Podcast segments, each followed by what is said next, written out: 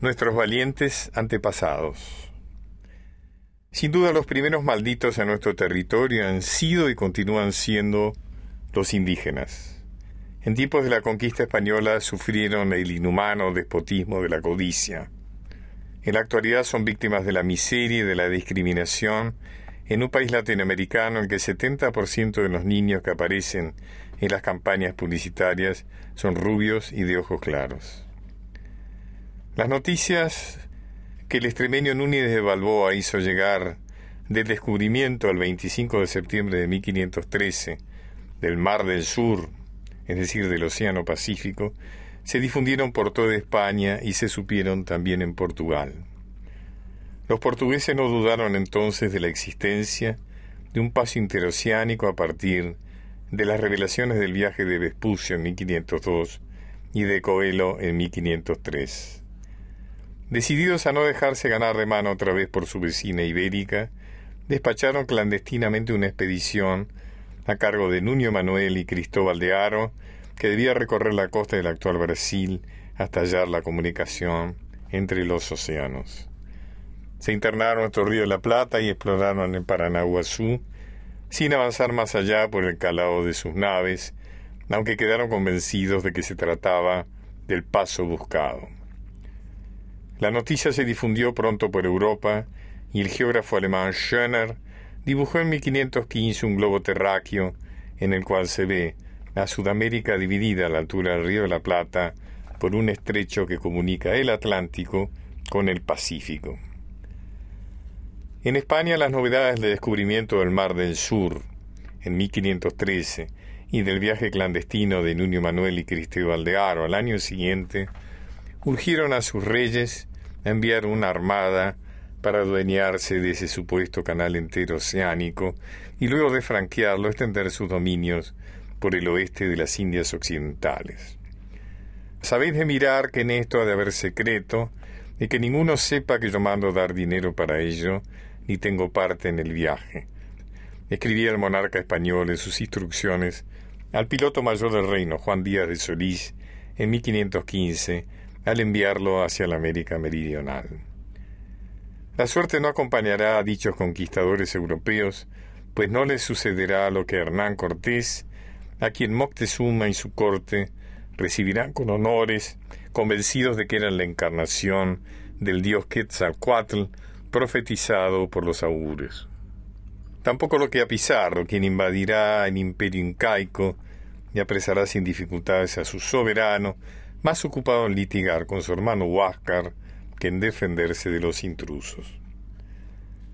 Nuestros querandíes, a quienes la historia divulgada trata de salvajes, poco menos que animalizados, deben ser reconocidos como más sagaces que sus hermanos americanos, ya que no confundieron los españoles con dioses y no dudaron de que se trataba de enemigos. No se dejaron impresionar por aquellas naves descomunalmente más imponentes que sus piraguas, por aquellos piafantes animales que arrojaban humo por sus narices y corrían a la velocidad del rayo, ni tampoco por aquellas piedras rígidas que sus flechas no atravesaban y que refugiaban al sol como la plata que los conquistadores imaginaban abundante en los dominios del rey blanco. Los mataron.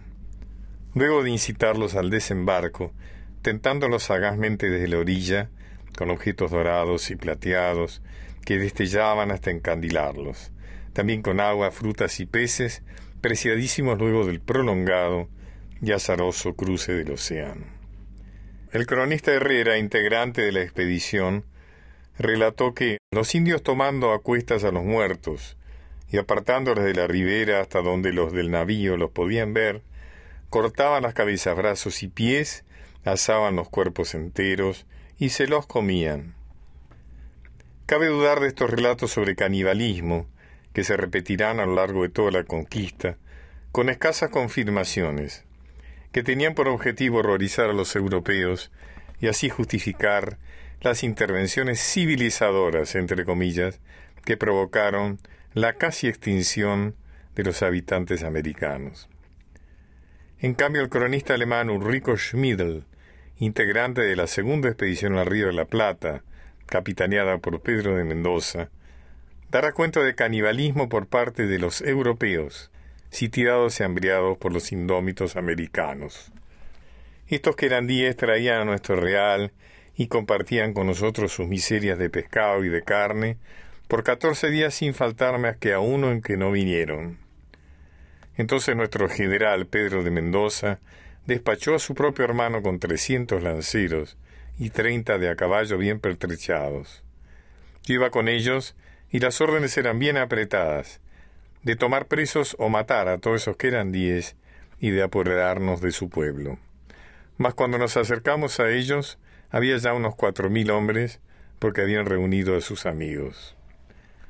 La torpe provocación de los recién llegados y la consiguiente enemistad de los indios, los mismos que habían dado cuenta de Solís y los suyos, obligaron la retirada de los españoles, que debieron recluirse detrás de las emparizadas de la recién fundada Santa María de los Buenos Aires.